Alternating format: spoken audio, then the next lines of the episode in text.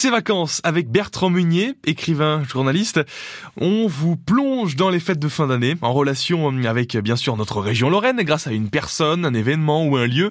Et en ce lundi matin, notre attention est attirée par les nombreuses rediffusions actuellement à la télé de films d'action dont le succès est à mettre au crédit d'un ancien très peu connu Bertrand. En effet, son nom n'aiguise guère l'attention, surtout lorsqu'il s'agit de films à base de cascades et d'épées qu'on voit et revoit à la télé chaque mois de décembre entre Noël et Nouvel An. Son nom, Claude Carliès.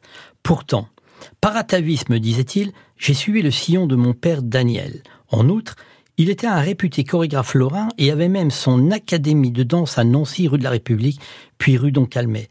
Ce père lui fait fréquenter les salles d'armes vers l'âge de 12 ans et au fil de l'épée, Claude Carliès entre à l'école magistrale d'escrime de Joinville-le-Pont en région parisienne.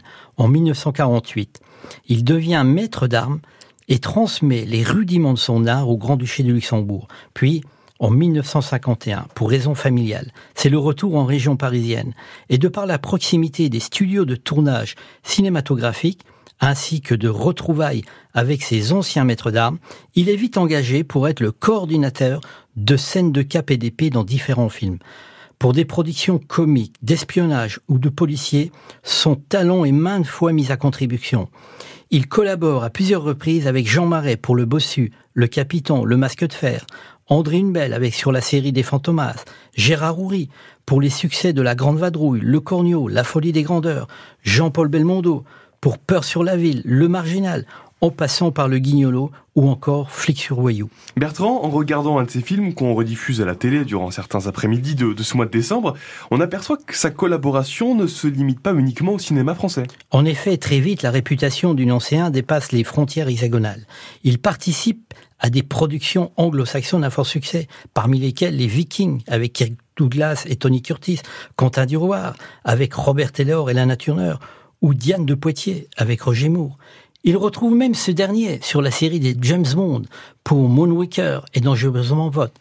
Même si j'ai quitté cette région et cette merveilleuse ville aux portes d'or, soulignait-il, j'y ai laissé toutes mes racines familiales.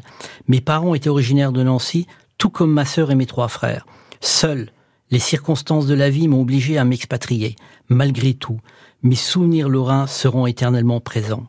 Affable et modeste, Claude Carliès décède en 2015 à Saint-Mandé dans le Val-de-Marne à l'âge de 90 ans, loin des projecteurs médiatiques.